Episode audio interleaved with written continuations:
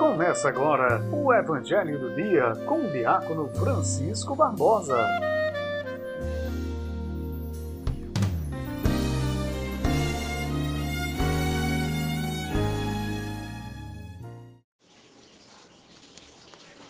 Faze brilhar o teu rosto e seremos salvos. Queridos irmãos e irmãs, em nosso Senhor Jesus Cristo, paz e bem, bom dia.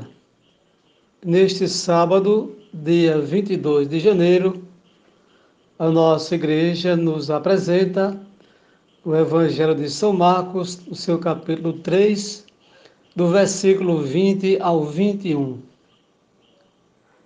Naquele tempo, Jesus voltou para casa com os discípulos e de novo se reuniu tanta gente que eles nem sequer podiam comer.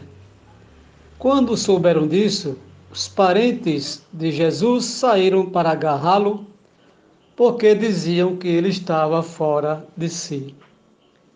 Palavra da salvação, glória a vós, Senhor.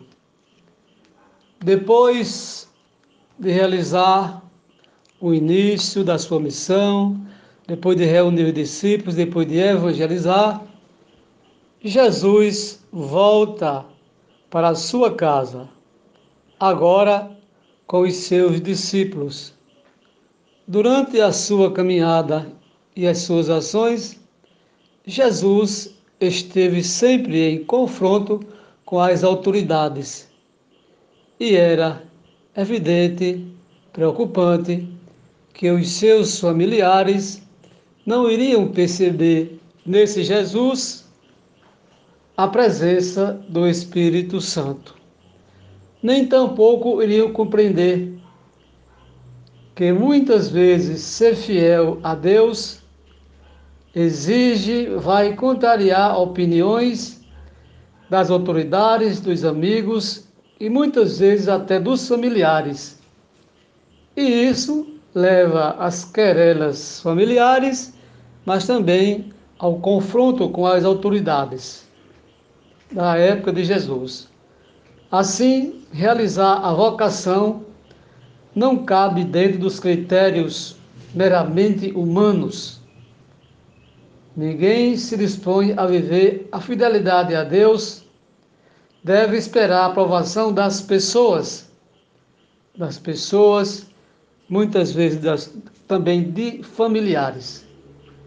Enfrentar essas pessoas que são claramente contra o projeto de Deus, talvez seja até mais fácil, talvez possa fazer acontecer, mas dando assim, por exemplo, um ar de herói. Mas, contudo, entretanto, enfrentar a incompreensão das pessoas mais íntimas familiares e amigos, pode ter um desenrolar mais trágico. Convém, portanto, lembrar o seguinte: quem não toma a sua cruz não pode ser discípulo de verdade. Quem está preocupado demais com o que os outros pensam não realiza a fidelidade a Deus. Muitas vezes, muitos de nós fazemos o que fazemos pensando numa autopromoção, esquecendo essa fidelidade para aparecer diante dos colegas, dos amigos da comunidade, esquecendo a verdadeira fidelidade, esquecendo aquilo que Jesus pede a cada um de nós que é a doação